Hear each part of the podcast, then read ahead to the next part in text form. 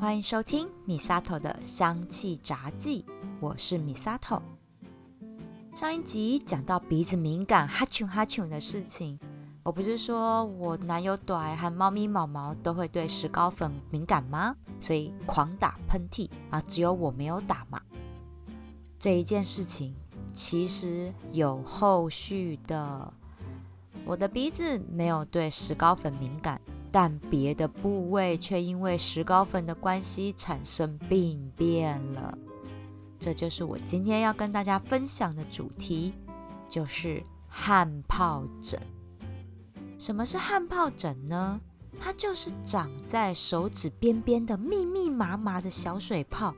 刚开始会觉得这些小水泡很像长在皮肤底下，摸那一层皮肤哈还算是平的，但是会很痒。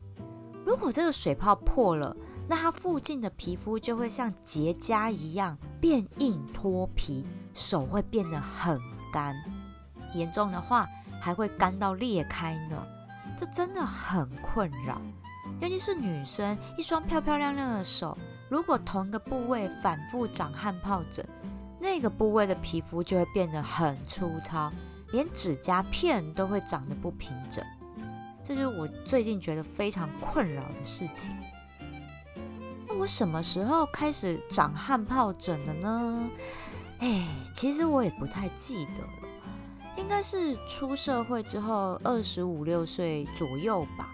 因为那个时候开始在百货站柜卖衣服跟鞋子，那手要常常包货啊、拿纸箱之类的，弄脏了你一定要洗完手才可以再回来架上摸衣服嘛。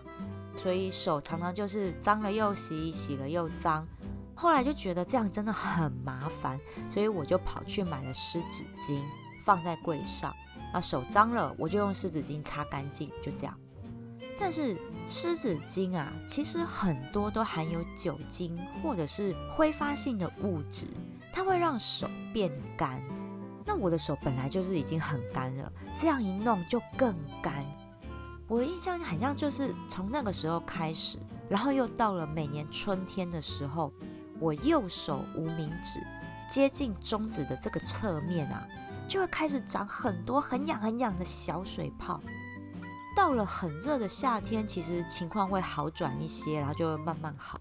但是长汗疱疹的地方真的会很痒，而且哦，如果抓破的话，长小水泡的范围它就会变大。那真的就觉得超困扰的。那我那时候的同事就说：“诶，长汗疱疹啊，就是因为你体内的湿气太重了，去看中医排湿就好。”那我就去看中医啦。你们一定会很想问我说：“为什么不去看西医？”因为我知道，其实这种情况，西医都会使用有类固醇的药膏来让我擦。那类固醇的药膏其实就是。当下会立马见效，很快就好，但其实是治标不治本的，还是要找出原因来，然后根治才有办法。至于为什么会长汗疱疹，其实到现在医学上都没有明确的原因。我觉得它比较像是一种身体的过敏反应。因为有可能是因为接触到致敏的物质，例如长期戴品质很不好的饰品，里面的重金属就有可能导致过敏。尤其像是镍、铬、钴这三个金属，就是目前皮肤科医生都有提到很容易引发汗疱疹的原因哦。那不只是接触到这些金属哦。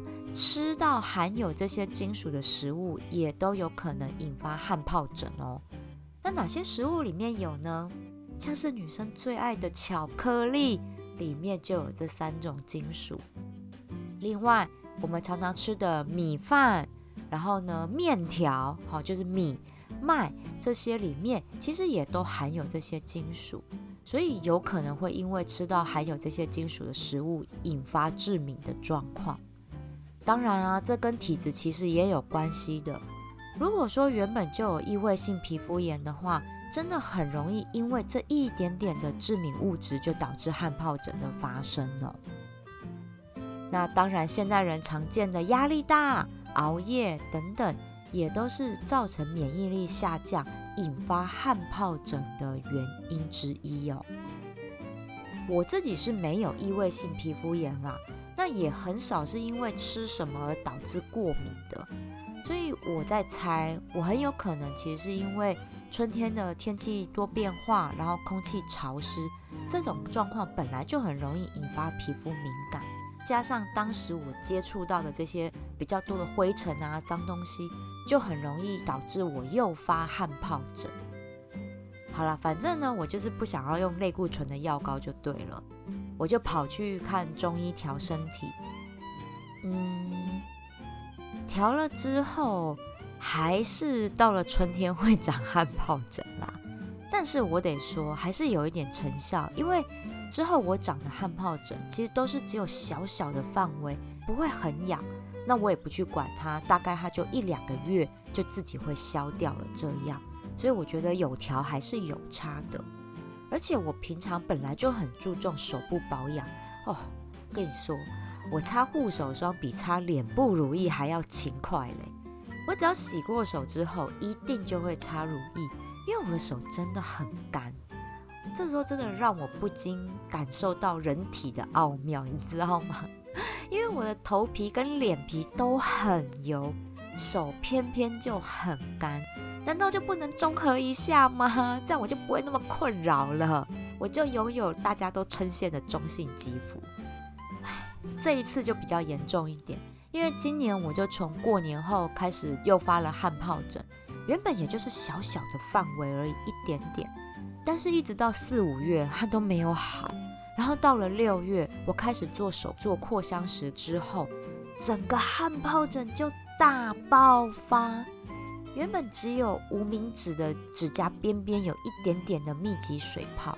那因为我就一直去碰触到会吸油吸水的石膏粉，它就把水泡上面那一层薄薄的肌肤给弄破了，结果就感染到整只手指，连手指间的蹼都长水泡，我真的快疯了。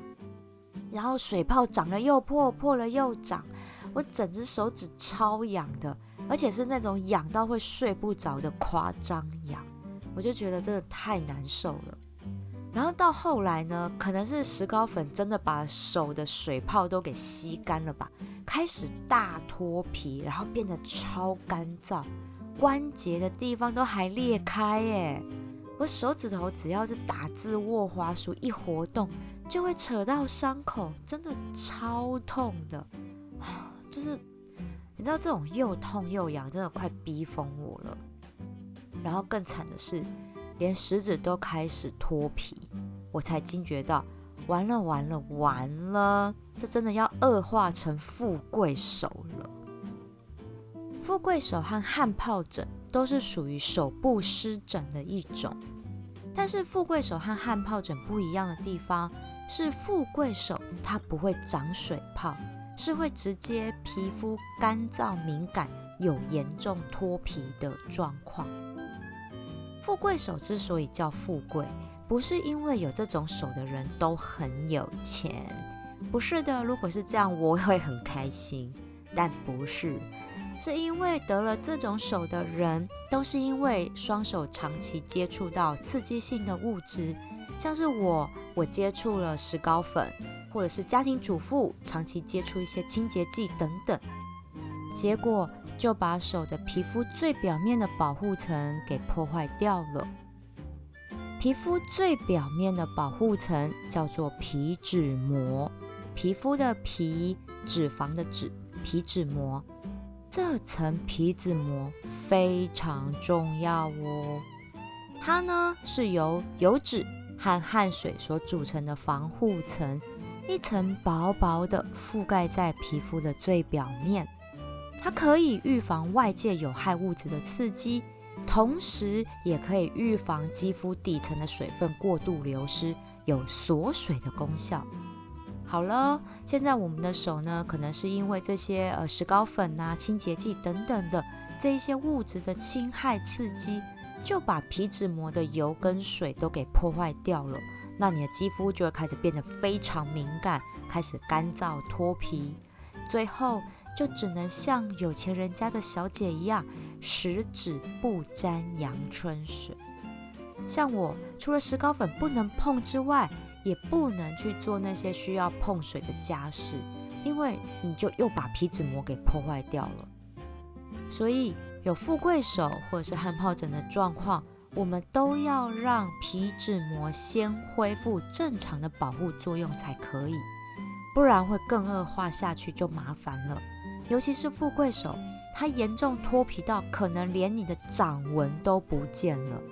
这真的就不用算命了，因为连未来都看不到了，有没有？所以啊，我自己就调配了一个配方，先阻止手部干燥的情况恶化下去，然后来重建皮脂膜的完整度。我就这样子用了两个多月，成效真的还不错，所以今天想要来跟大家做分享。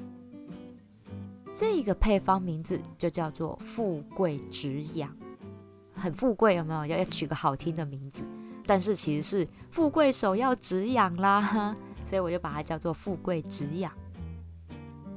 这个配方的主角有一种精油跟一种植物油，它们两个搭配在一起，止痒和伤口愈合的协同效果真的非常不错。来猜猜看，是哪一个黄金组合呢？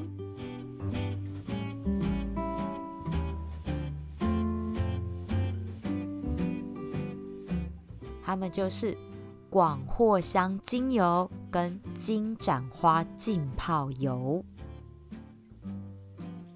拥有漂亮琥珀色泽的广藿香精油，它的香味就很像沉稳的泥土香。在古老的印度和中国，是佛教僧侣会拿来使用的药草植物。他们呢会拿广藿香的叶子加在水里。用来做自己的身体沐浴，或者是清洗佛像来做使用，让这广藿香沉稳的香气来洗涤我们的身与心。而在古代，广藿香的叶子也会被夹在丝绸布料里面，作为防虫使用，因为这些布料是要随着丝路传到欧洲去的。所以欧洲人拿到了夹着广藿香叶子的这些布料，闻到这泥土香气，他们就会觉得啊，原来这就是东方的香气呀。所以一直到现在，很多东方调的香水都会用广藿香来做后味或者是定香使用。那也因为欧洲人觉得广藿香的香气。带了一点点男性费洛蒙的感觉，所以也把它用在爱情灵药里，增加一点点催情的效果。广藿香里面有一个特殊的化学分子，叫做广藿香醇，它是非常擅长处理皮肤问题的专家哦。广藿香醇它可以抗菌、消炎，然后平衡油脂，就能够改善脱屑的状况。更可以细致的修护我们皲裂、化脓，甚至是溃烂的创伤，帮助皮肤做到伤口愈合的功效。像是因为霉菌感染的香港脚啊、湿疹、汗疱疹、富贵手这类的皮肤问题，广藿香醇都可以来处理。而且它的药效也很温和，可以用来处理婴儿的尿布疹。或者是皮肤敏感的现象，所以在富贵止痒这个配方，我就用广藿香来改善脱皮，还有帮助裂开的伤口做愈合。而广藿香它在肌肤调理上面，它也可以帮助我们油性肌肤做到油水平衡的效果，尤其是容易长痘痘的肌肤，它可以帮忙消炎、消肿，化了脓、破了口。也可以帮助做到愈合的效果哦。台湾也有一个植物跟广藿香很像，叫做左手香，它有一个别名又叫做豆秋旁，然后中文可能就会叫倒手香。左手的台语就叫豆秋嘛，有人又翻成倒手香这样子。因为呢，就是手摸过它的叶子之后就会香香的，所以有这样的一个别名。但其实啊，左手香这个植物和广藿香，它们只是亲戚而已哦，是完全不一样的植物。我印象里面很像有看过左手香精油，但是我不确定英文跟拉丁学名是不是是广藿香。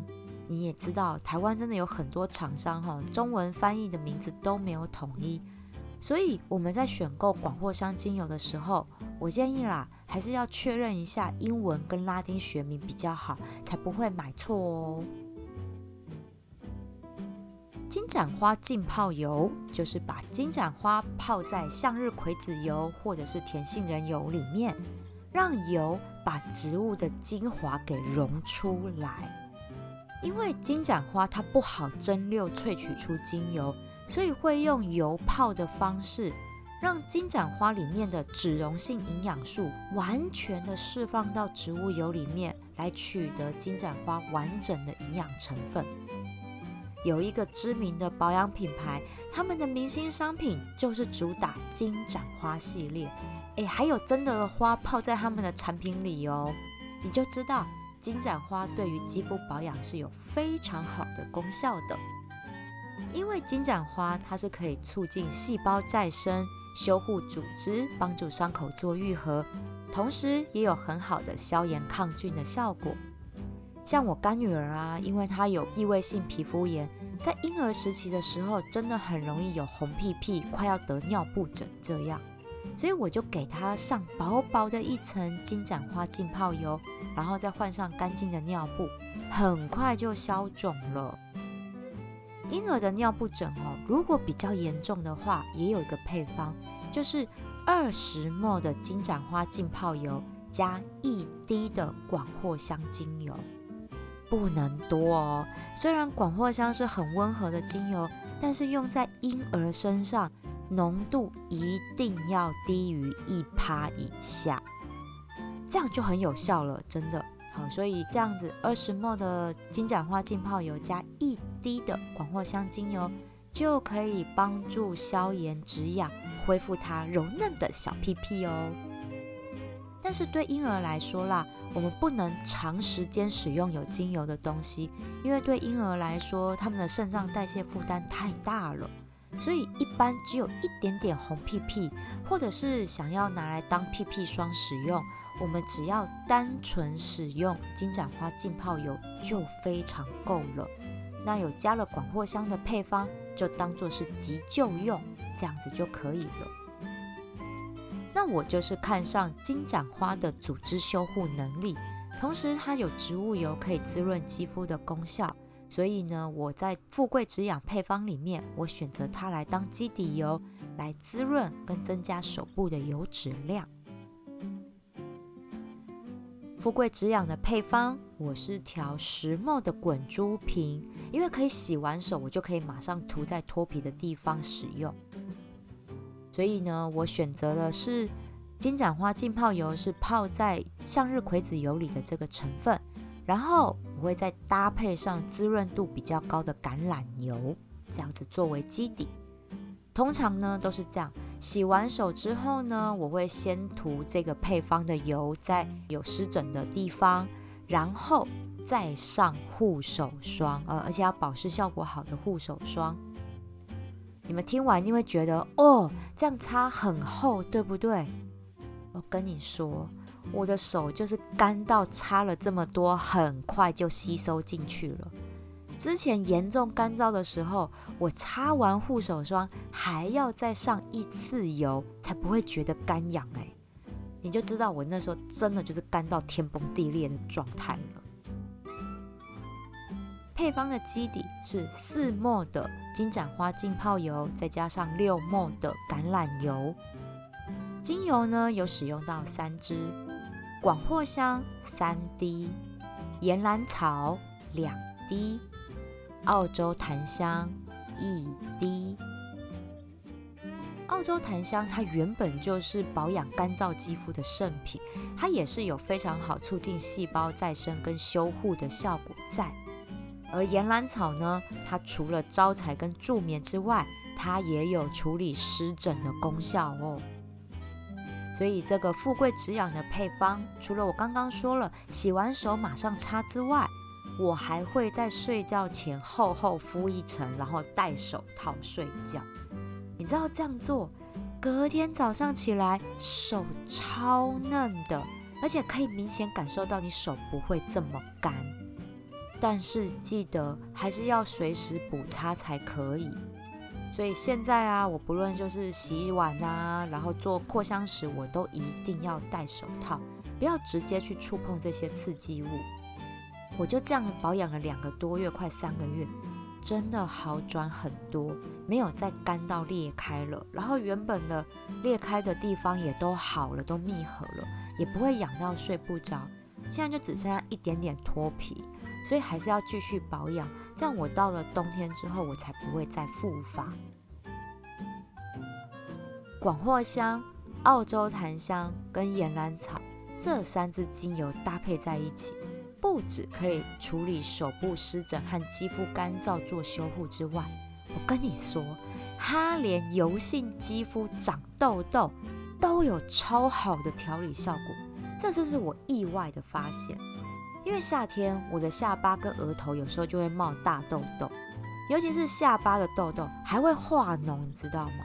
因为有可能就是我有时候讲课整天都会口罩戴着，那就让痘痘恶化了。所以在卸完妆、洗完脸之后，我就拿这个配方稍微点一下，按摩一下，让油吃进去，过一个晚上就消肿了。那这个时候我才会再把脓挤掉。再上一次油，让它做伤口愈合的效果，哎，两天就好了。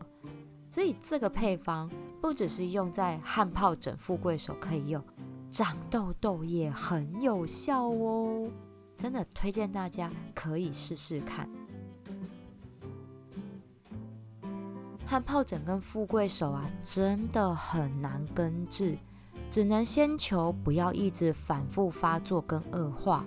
再来想办法杜绝那些会诱发的因子，所以医生都有说，遇到这类的手部湿疹，有三个不能做的事，就是不能干、不能湿、不能刺激。不能干就是不能让手太干燥，所以随时都要擦滋润度高的护手霜来帮手锁水。因为皮脂膜已经被破坏掉了，锁水功能几乎已经没有了，所以我们必须要借用这些滋润度高的护手霜来帮忙锁水。当然，我们刚刚讲的富贵止痒的配方的植物油也可以帮忙做到锁水的效果。不能湿就是不能常碰水，那还包含了流汗的汗水哦。所以呢，要做家事或者是要做一些跟碰水有关的一些工作，一定呢要戴手套，而且要戴两层。第一层要先戴棉布手套，帮忙吸手汗，然后再套橡胶手套去洗东西。最后就是不要接触刺激性物质，也就是为什么刚刚我要先戴棉布手套。其实就是要隔绝橡胶手套里面可能会有的化学性刺激物质，所以呢就要戴两层手套来避免哦。那当然，除了是实际的物质之外，我们的心情也不能受到刺激，要放轻松，不要让这些外界的讯息来刺激我们，因为压力大也是造成汗疱疹的原因之一。所以三个不。不能干，不能湿，不能刺激，再加上富贵止痒配方，就可以让汗疱疹跟富贵手的状况先控制下来，慢慢的把肌肤修护回来哟。万能的双手真的要好好保养。人家说，看一个女人真实的岁数，从手就可以看出来。天哪，我的手看起来就是比我实际年龄老啊！我真的要好好保养才行。今天的富贵止痒配方还有精油的购买链接，我都放在节目叙述栏里。如果有妈妈的手也和我一样快要变富贵手了，或者是有朋友也有汗疱疹的困扰，请分享这一集的节目给他们吧。对妈妈就不要小气了。直接买好精油，帮他调配好，让妈妈做完家事后就可以直接保养双手哦。喜欢我的节目，记得追踪订阅，回馈五星评价，给我一点鼓励吧。米萨头的香气杂技，我们下次聊喽。